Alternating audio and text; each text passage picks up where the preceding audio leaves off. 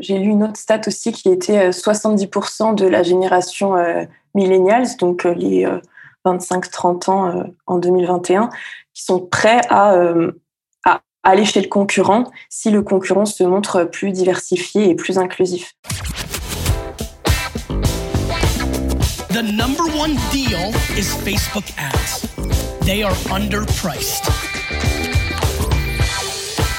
Senator, we run ads.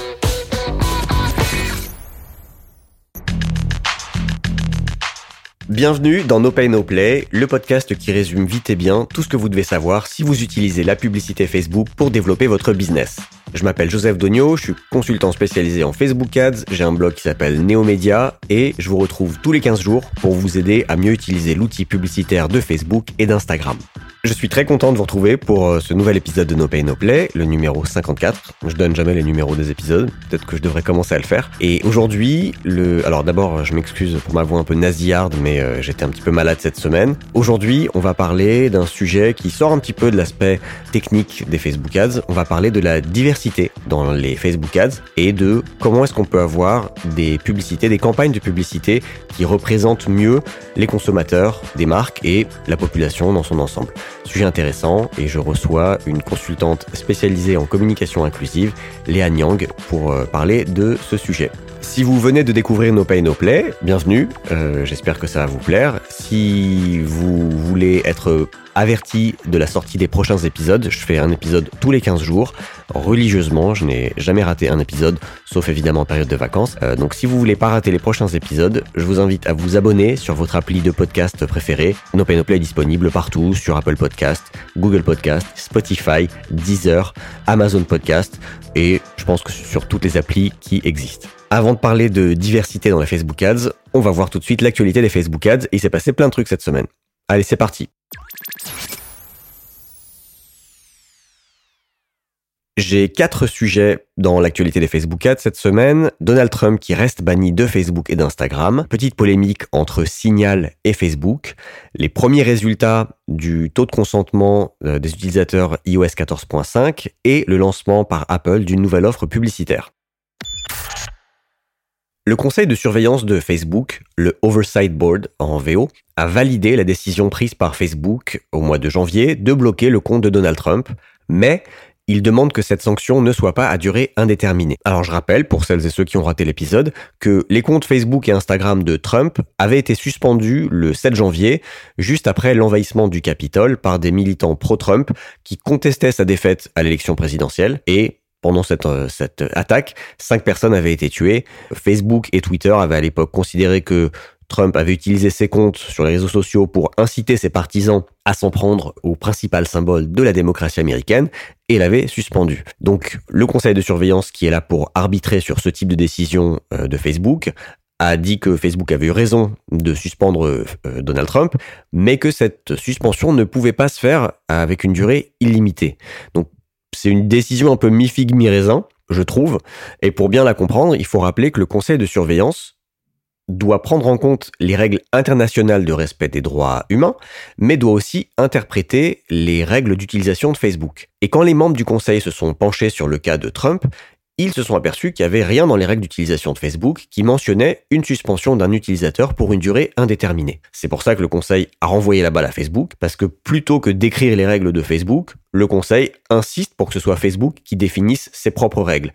Et ensuite, le conseil pourra juger si ces règles ont été bien appliquées ou pas, un peu comme une cour de cassation ou comme la Cour suprême aux États-Unis. C'est pour ça d'ailleurs qu'on fait souvent référence à ce conseil de surveillance comme la Cour suprême de Facebook. Dans le détail, le conseil de surveillance explique que c'est pas à lui de déterminer si Trump doit ou non être banni à vie de Facebook. Il estime qu'il appartient à Facebook de fixer des règles claires pour les utilisateurs, y compris pour les chefs d'État, et de fixer des sanctions lisibles pour les comportements interdits sur la plateforme. Facebook est donc prié de réexaminer le cas Trump dans un délai de 6 mois et de choisir parmi trois options, un bannissement définitif, la fixation d'une durée de suspension claire à l'issue de laquelle Trump pourra revenir sur, euh, sur Facebook et sur Instagram, ou alors une levée de la suspension immédiate. À suivre. L'application de messagerie instantanée cryptée Signal a publié un article sur son blog la semaine dernière affirmant que la société s'était fait bloquer son compte publicitaire Facebook. Et ils expliquent pourquoi. D'après eux, leur faute, ce serait d'avoir tenté de diffuser des pubs à variables multiples mettant en avant les centres d'intérêt précisément utilisés pour le ciblage de ces mêmes pubs. Donc je vous donne un exemple. Les, pubs en question affichaient sur un fond bleu des messages uniquement de texte, comme par exemple vous voyez cette publicité parce que vous êtes une prof de pilates récemment mariée et que vous adorez les dessins animés. Vous vous intéressez aussi à des blogs sur la parentalité et à l'adoption LGBTQ. Voilà, donc il y a plusieurs exemples de ce style-là, où en gros, la pub vous disait pourquoi vous étiez ciblé. Et le but est évidemment de montrer aux utilisateurs la quantité d'informations personnelles que Facebook possède sur eux. Suite à la publication de ces pubs, en tout cas à, la tentative de publication de ces pubs, le compte publicitaire de Signal aurait été bloqué. Sauf que Facebook a répondu que Signal n'avait pas vraiment essayé de lancer ses pubs, que c'était juste un coup de com. Bah c'est plutôt un joli coup de com pour Signal. Dans l'épisode précédent de No Pay No Play, je vous ai parlé de tout ce qu'on savait, en gros la mise à jour euh, de tout ce qu'il fallait savoir sur iOS 14.5 qui avait commencé à être déployé. Et donc on commence à voir les premiers résultats du consentement, du taux d'acceptation des utilisateurs iOS 14.5 et, et dans quelle mesure ils acceptent ou non d'être traqués par des applis mobiles. Selon des données rapportées par un outil qui s'appelle Flurry Analytics, deux semaines après le déploiement de l'ATT, donc euh, l'App Tracking Transparency, qui oblige les, développeurs d'applis à demander le consentement des utilisateurs, donc deux semaines après ce déploiement dans la mise à jour iOS 14.5, Flurry affirme que seulement 13% des utilisateurs iOS dans le monde acceptent le suivi publicitaire des applications ce qui est très peu. Ça voudrait dire que 87% des utilisateurs iOS refusent le consentement. Et donc on est largement en dessous des estimations qu'on pouvait lire avant le déploiement de l'ATT qui disait que euh, ça devrait se situer entre 40 et 50% le taux d'acceptation. Ce chiffre de 13% a été repris partout, notamment dans le blog du modérateur et dans Siècle Digital, qui sont deux médias dont je me sers pour ma veille. Sauf que il se trouve que Fleury utilise une méthodologie pas très fiable parce que le taux d'opt-in qui calcule, en fait, il est calculé au niveau d'un device et non pas au niveau d'application individuelle. Donc si une personne refuse l'opt-in sur une application de son téléphone, Fleury considère que cette personne a refusé l'opt-in, sauf que la personne en question a pu le refuser pour une appli et l'accepter pour une autre. De plus, les données de Fleury proviennent apparemment principalement de petites applis mobiles, ce qui peut un peu biaiser les résultats et surtout c'est des comportements qui ne vont pas être complètement transposables à de grosses applis comme Facebook. Donc moi, je me base plutôt sur une autre étude qui est menée par euh, AppsFlyer, qui a l'air d'être plus fiable parce qu'elle mesure le taux de consentement au niveau des applications. Et pour le coup, le tableau est très différent. Donc je vous donne les chiffres d'AppsFlyer. Si on regarde tout type d'app confondu, le taux d'opt-in dans le monde serait pour le moment de 40%. Et en France, il serait de 51%. Si on regarde que les applis sociales, j'imagine que Facebook rentre dans cette catégorie, même si c'est pas détaillé dans l'étude, le taux d'opt-in dans le monde est de 37% et en France, il est de 44%. Donc, c'est plus encourageant pour nous, annonceurs publicitaires. Dernière info, toujours sur le sujet iOS 14.5, on a appris la semaine dernière qu'Apple proposait maintenant aux développeurs d'applis mobiles de mettre leur application en avant dans l'onglet de recherche de l'App Store. Waouh Le timing est juste parfait puisque cette nouvelle offre est lancée 10 jours après le déploiement d'iOS 14.5. Attendez, ça voudrait dire que la mise en place de l'ATT dans iOS 14.5, c'était pas un move totalement désintéressé de la part d'Apple, le chevalier blanc de la vie privée? Donc, je récapitule. D'un côté, Apple met des bâtons dans les roues des gros acteurs de la publicité mobile comme Facebook, et de l'autre, il propose aux développeurs d'appli mobile une nouvelle offre publicitaire. C'est vraiment un coup de maître de la part d'Apple. Et j'ai lu dans un article une image que j'ai beaucoup aimée. Apple a cambriolé la banque de la mafia. Je cite l'article. Apple a volé l'argent d'une société qui cristallise tellement de sentiments négatifs contre elle, Facebook donc, qu'elle n'a en réalité aucun recours possible. Apple a cambriolé en plein jour et en toute transparence la banque de Facebook, saccagé sa plus précieuse ressource, c'est-à-dire les données de ses utilisateurs, et sous couvert de la noble cause de donner plus de contrôle sur la vie privée des consommateurs, s'est enfui de la scène de crime. Je vous dis, c'est du grand art. Pour la deuxième semaine consécutive, il n'y aura pas de questions des auditeurs. Je suis vraiment désolé. C'est pas que j'en ai pas reçu, j'en ai reçu, mais les questions sont, celles que j'ai reçues en tout cas, sont intéressantes, pas basiques. Euh, ça demande un petit peu de temps, de réflexion pour que j'argumente ma réponse, comme j'aime le faire. Et j'ai vraiment pas eu le temps de le faire. Donc, je me les garde en stock et promis, dans le prochain épisode, je répondrai à au moins deux questions. Aujourd'hui, je suis très content de recevoir Léa Nyang pour parler d'un sujet que je trouve important et auquel on pense pas forcément, mais je trouve ça important de justement d'y penser. Donc euh, Léa Nyang est consultante en communication inclusive depuis 2020 et avec elle, on va parler de le problème de la diversité dans les publicités et notamment dans la publicité Facebook. On va parler du constat de base qui est un problème de sous-représentation dans la publicité en ligne, sous-représentation des femmes, des minorités, de mauvaise représentation également. On va parler de l'intérêt pour les marques d'inclure plus de diversité dans leur publicité, l'intérêt d'un point de vue éthique et d'un point de vue business. Léa ensuite va nous donner quelques conseils pour les marques qui veulent favoriser une représentation inclusive. Et enfin, elle va partager avec nous quelques exemples de marques qui réussissent bien leur communication inclusive. Pendant l'épisode, vous verrez que je partage une expérience que j'ai eue sur euh, deux comptes publicitaires, donc pour deux clients différents, où j'ai dû faire face à des critiques de la part de personnes qui voyaient ces publicités sur des thématiques de représentation et de racisme. Et euh, je vous dis comment moi j'ai géré la chose et Léa partage ce que elle aurait fait à ma place et euh, c'est très intéressant comme point de vue. Allez, je vous laisse tout de suite avec mon interview avec Léa Nyang. Bonjour Léa.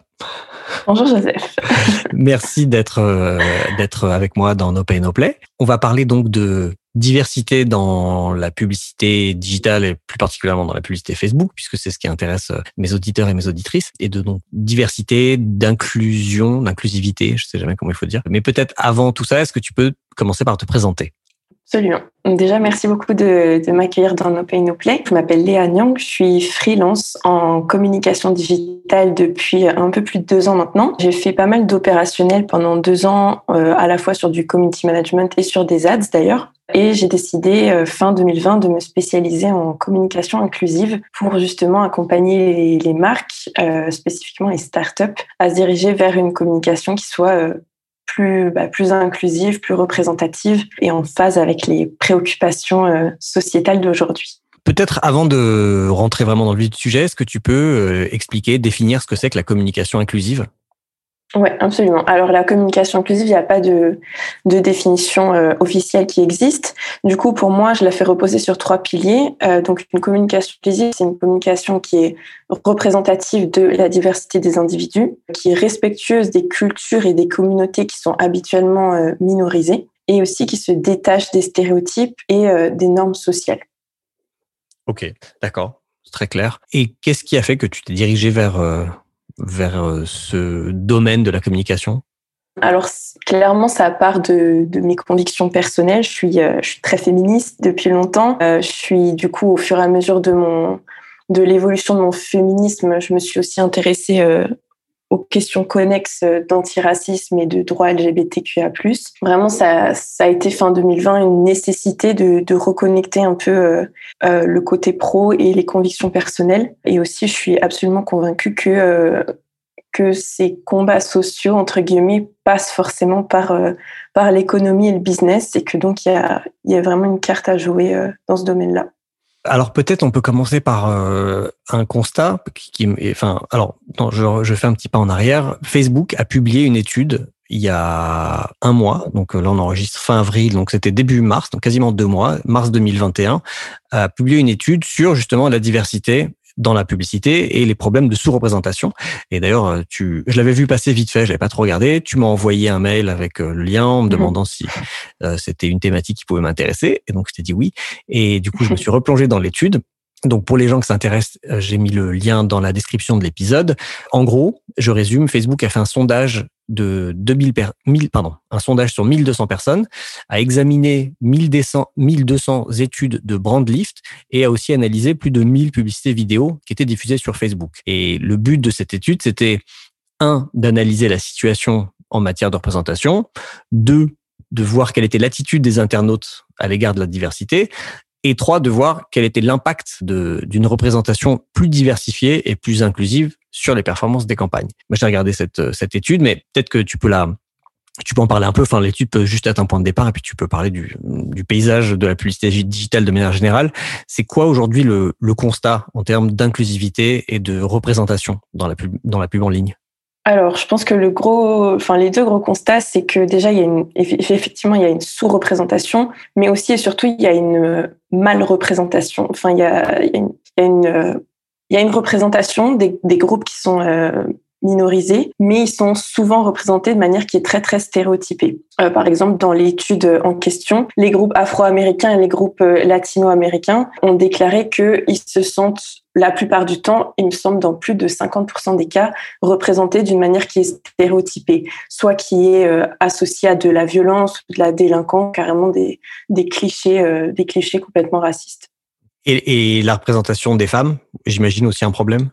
Il y a un gros problème avec la représentation des femmes. Déjà, elles sont beaucoup moins représentées que les hommes. Juste pour rappeler une petite stat, en France, il y a 52% de femmes. Et pourtant, dans les publicités, elles sont beaucoup moins représentées que les hommes. Mais aussi, elles sont euh, moins bien représentées. Par exemple, les femmes ont 14 fois plus de chances d'être représentées dans des, tenues légères ou de manière dénudée. Ça, ce sont des pratiques qui qui renforce le, enfin le, sexisme ambiant, si je peux dire. Il y a aussi euh, le problème de représentation dans les, ce qu'on appelle les rôles de care, donc tout ce qui est bah, s'occuper de la maison, s'occuper des enfants, faire la cuisine, etc. Ce sont beaucoup plus les femmes qui sont représentées dans ces rôles-là, alors qu'au contraire, on a tendance à représenter les hommes comme complètement déconnectés de leur rôle de père, de leur euh, relation avec leurs enfants, etc. Est-ce qu'il y a d'autres groupes qui sont sous-représentés ou mal représentés? Ouais, alors il y a le, le, le, groupe LGBTQIA+.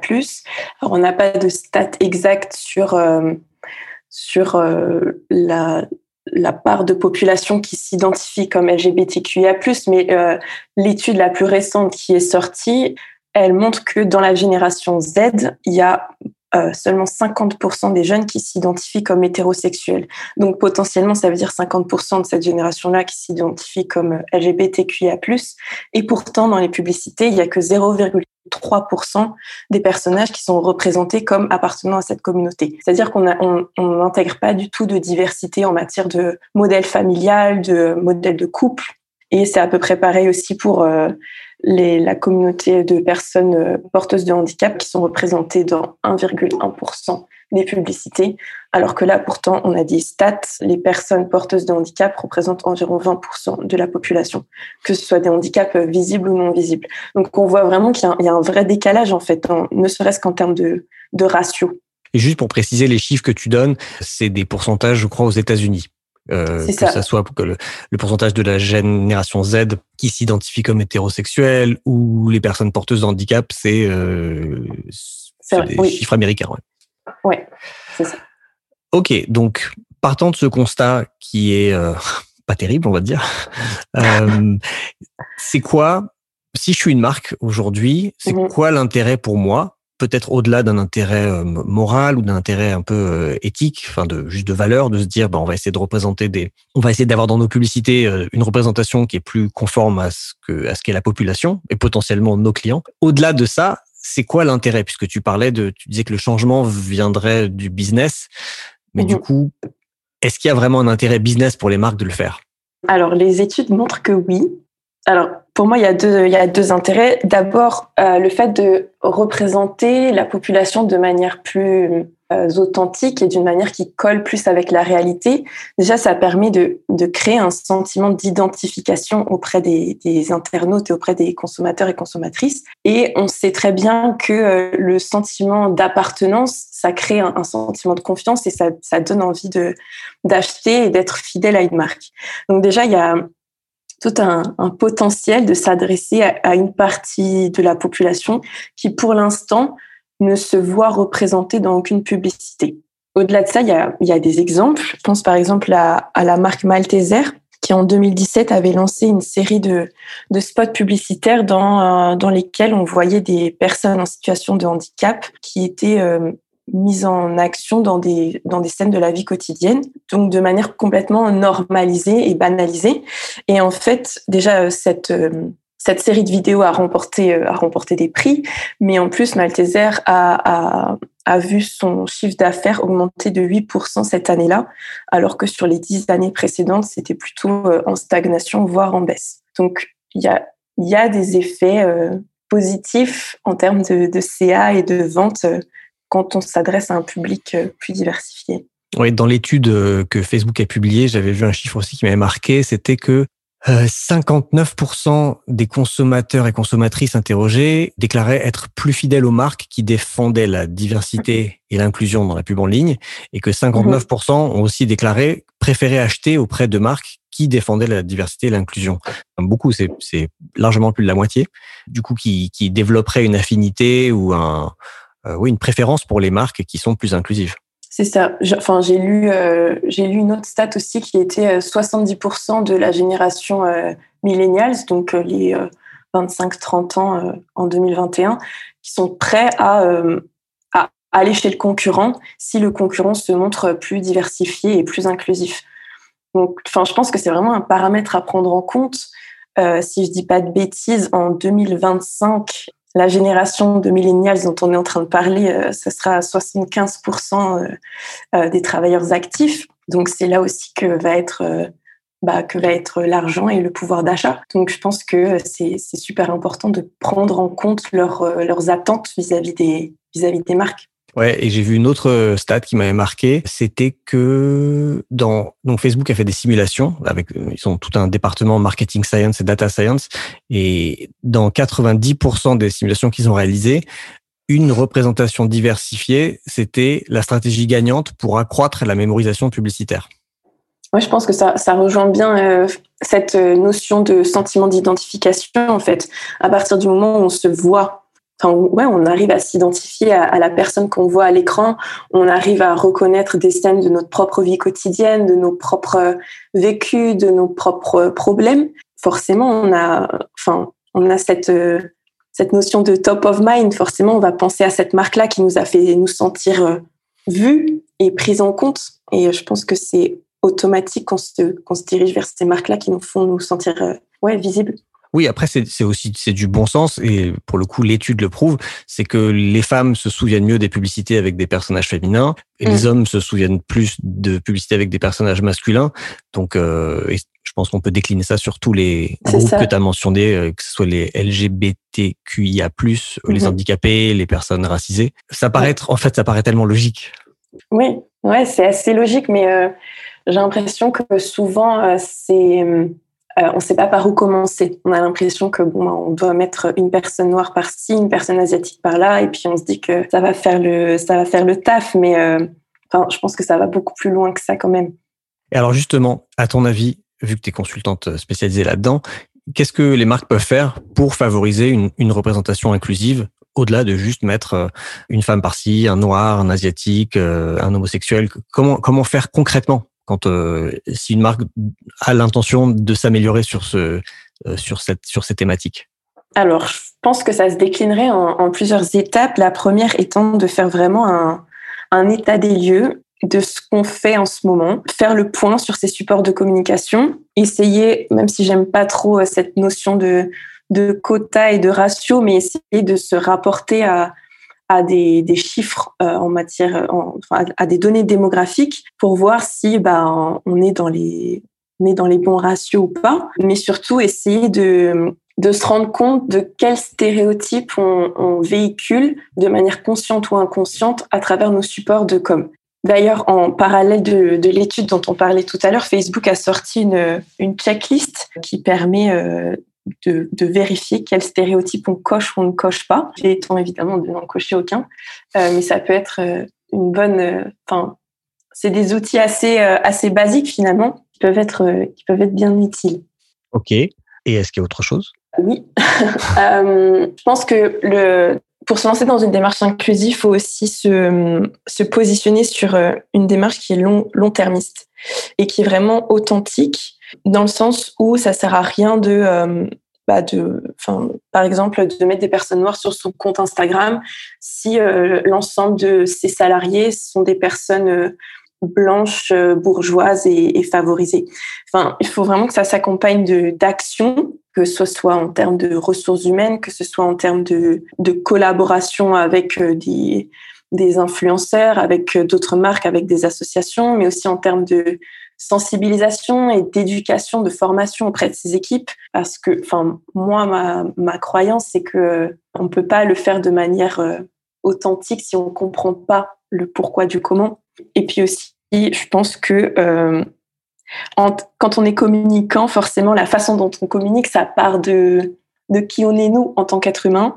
Et donc, je pense que c'est super, super important de s'éduquer personnellement sur ces sujets-là euh, et de faire l'effort d'aller identifier ces, ces, privilèges et donc ces biais qui font que, euh, bah, de manière totalement inconsciente, et c'est normal, on le fait tous et toutes, mais euh, d'aller identifier ces biais qui font que c'est pas automatique chez nous de, de, se détacher de ces stéréotypes ou de représenter des groupes sociaux qui nous ressemblent pas.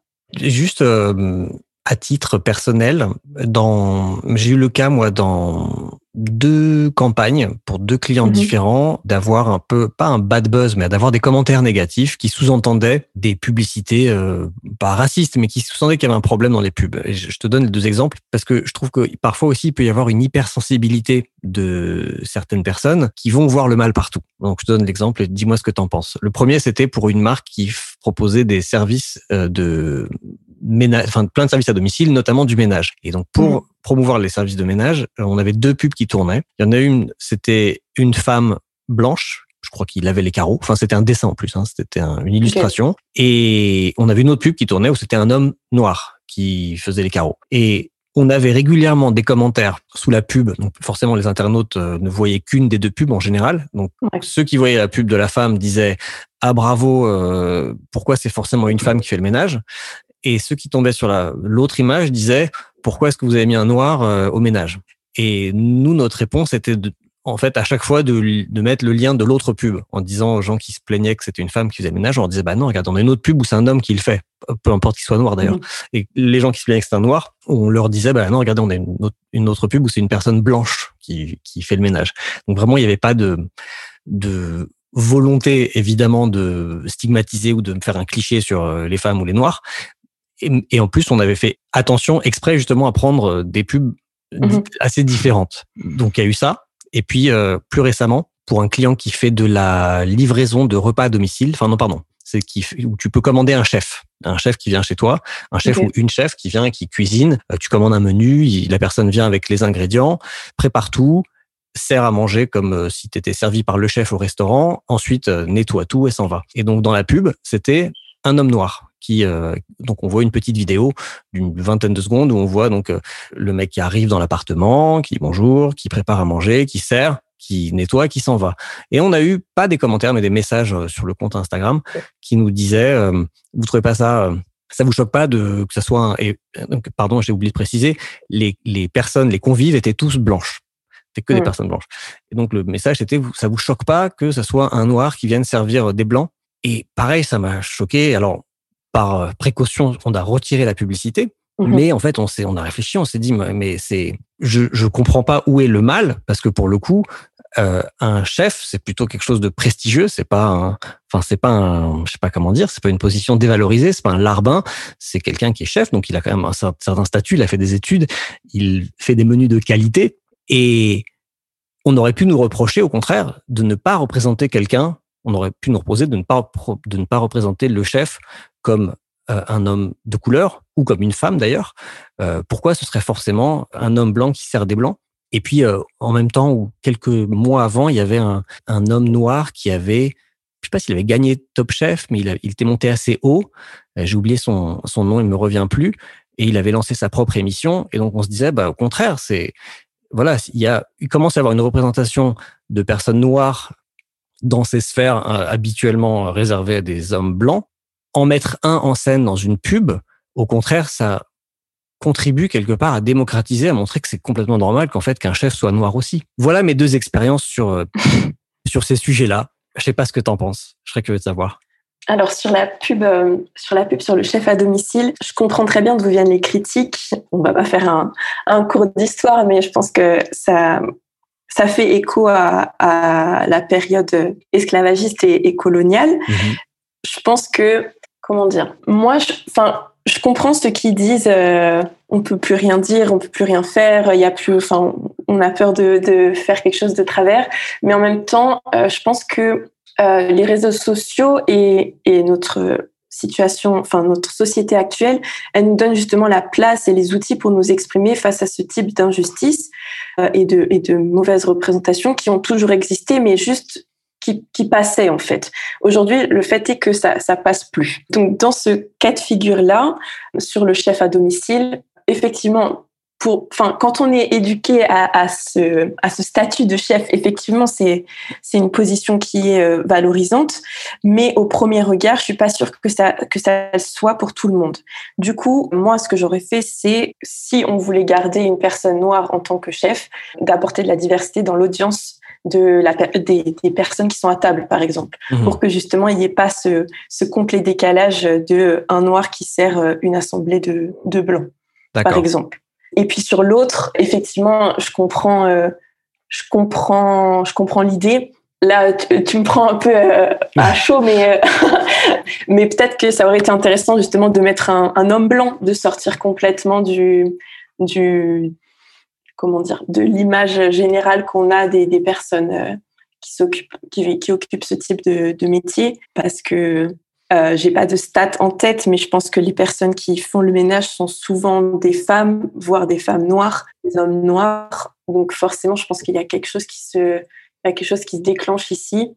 Et donc peut-être que dans ce cas-là, ce que j'aurais fait, ça aurait été de mettre un groupe de personnes plutôt plutôt qu'une seule personne pour euh, bien mettre en avant le fait qu'on on se fait pas une idée précise de euh, qui est qui est une personne qui fait le ménage euh, ou peut-être en, allant complètement à, l'opposé de de ce qui est attendu entre guillemets en mettant un homme noir ou un homme blanc tu veux dire?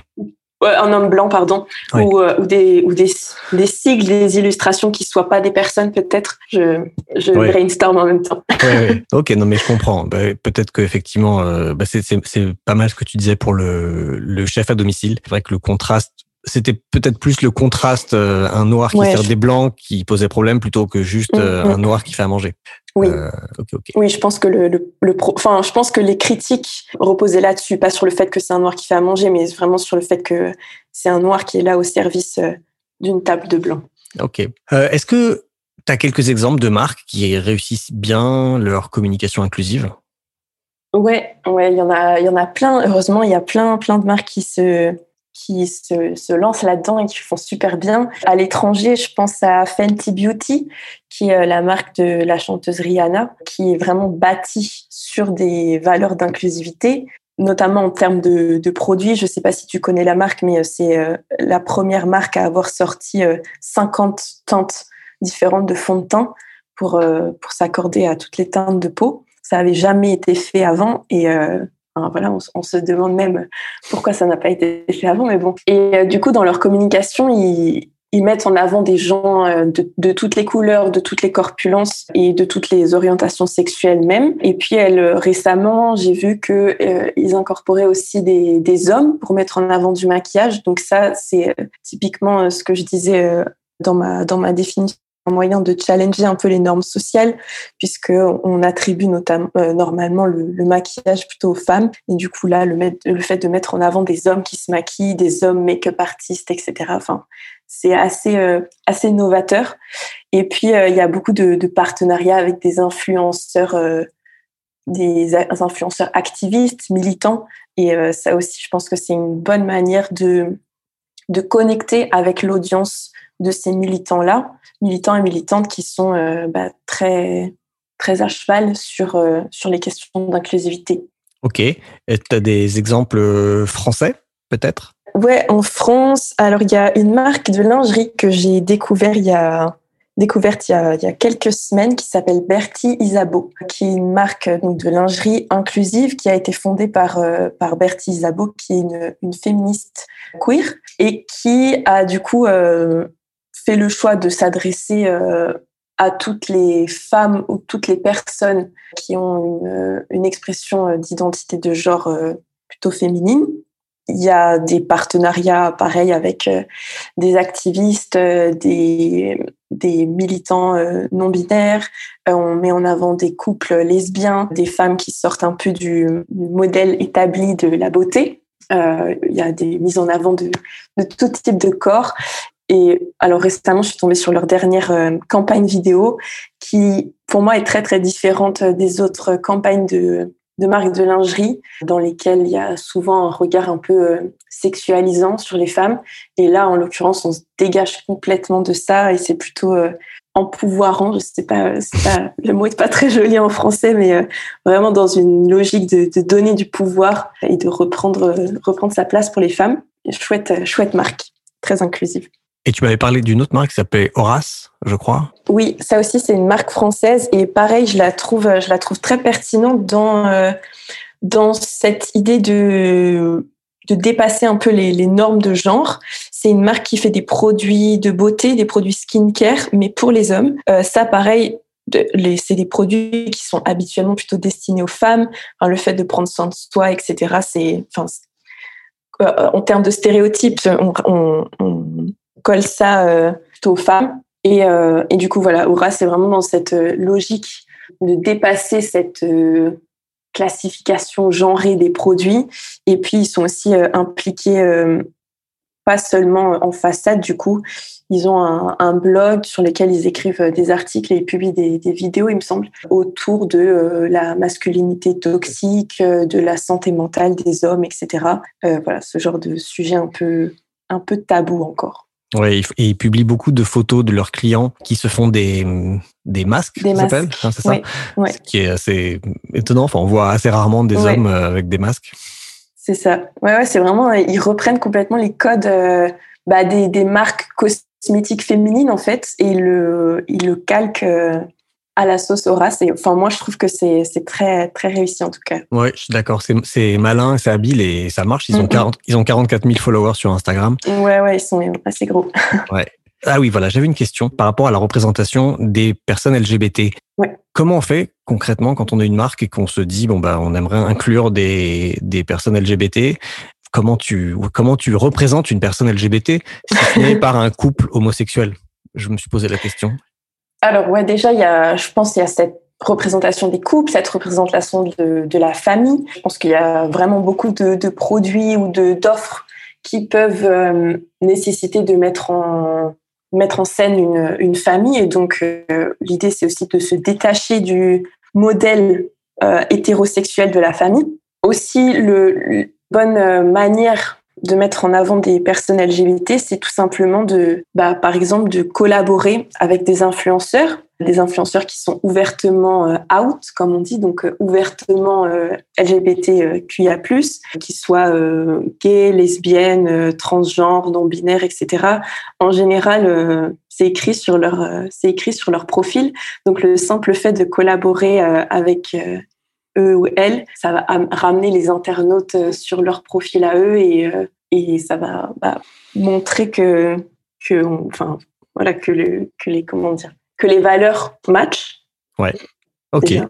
Merci pour les conseils. Ok, merci beaucoup. Euh, c'est super intéressant. Je pense qu'on pourra en parler longtemps. Il y aura sûrement plein de choses à dire. Pour les personnes qui nous écoutent, qui aimeraient aller plus loin, Comment est-ce qu'elles peuvent faire euh, Qu'est-ce que tu leur conseilles? Des ressources, euh, des sites, des comptes Twitter euh, Toi, où est-ce qu'on peut te joindre, par exemple?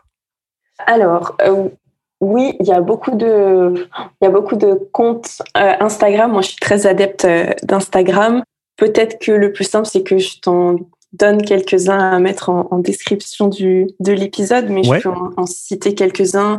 Euh, par exemple, euh, le compte de Lexi, euh, qui s'appelle Aggressively Trans, qui aborde les questions de genre et de transidentité. Il y a une journaliste, Lorraine Bastide, qui publie beaucoup sur les questions de féminisme, et un compte que j'adore qui s'appelle Semblant de rien, qui invite à se questionner sur les sujets de racisme et de blanchité, qui est absolument euh, incontournable, je pense. Mais je pourrais t'en donner d'autres. Ouais, je veux bien, je les, je les mettrai dans, le, dans la description. Ouais. Et des podcasts, peut-être? J'ai oublié de demander. Ouais, euh, des podcasts. Alors, il y a un podcast que j'adore qui s'appelle À l'intersection, produit par un journaliste euh, et, qui, et qui, parle, bah, qui parle justement d'intersectionnalité. C'est rapidement l'intersectionnalité, c'est euh, ce concept selon lequel euh, les oppressions se cumulent et qu'elles qu ne peuvent pas être euh, étudiées de manière séparée. Par exemple, une femme noire ne subit pas, ne subit pas les mêmes oppressions qu'une femme blanche ou qu'un homme noir, mmh. par exemple. Euh, donc, du coup, il parle, il parle de, de toutes ces oppressions-là euh, dans un podcast qui a sept épisodes, je crois, qui sont assez longs et très denses, mais très chouettes. Quoi d'autre? Il y a un, ah oui, un podcast autour des questions LGBTQIA+, qui s'appelle Camille, produit par euh, une femme lesbienne, si je ne dis pas de bêtises. Et puis, euh, par exemple, le podcast Les couilles sur la table euh, de Victoire Tuaillon, qui questionne l'hétéronormativité et la masculinité dans son ensemble. Ok, merci, ça fait plein de bonnes recommandations. J'en ajoute une parce que c'est un ami et qui fait un super podcast qui s'appelle Visible.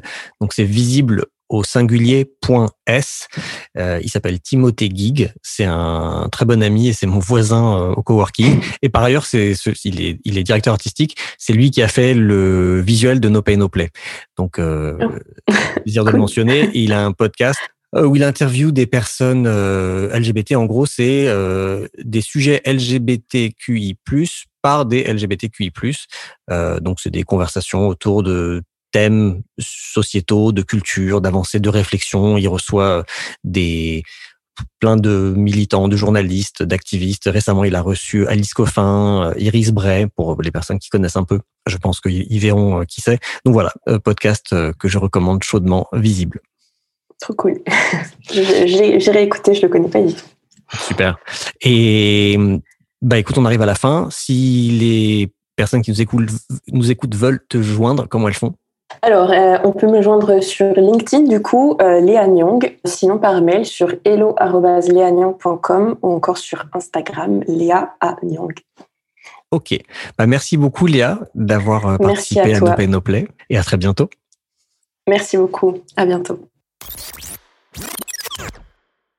Voilà, j'espère que cet épisode vous a plu. Euh, je trouve ça intéressant d'aborder ce sujet parce que je trouve qu'on n'en parle pas spécialement dans les blogs ou dans les podcasts euh, qui parlent de publicité Facebook. Et je trouve ça important de le faire. Si on peut contribuer tous à notre échelle à une meilleure représentation des minorités, des femmes, des personnes LGBT dans la publicité, eh ben ce sera une bonne chose. Euh, merci de m'avoir écouté jusqu'ici. Si l'épisode vous a plu et que vous voulez m'aider me soutenir, la meilleure chose à faire c'est d'aller sur iTunes ou Apple Podcast, de me mettre 5 étoiles et de me laisser un petit avis sympa. Ça me fera toujours plaisir de lire. Vous pouvez aussi poser une question directement euh, dans, en laissant votre avis. Je les lis tous évidemment et euh, je vous répondrai dans un prochain épisode. Merci encore de votre écoute et je vous dis à dans 15 jours dans No Pay No Play. The number one deal is Facebook ads. They are underpriced. Senator, we run ads.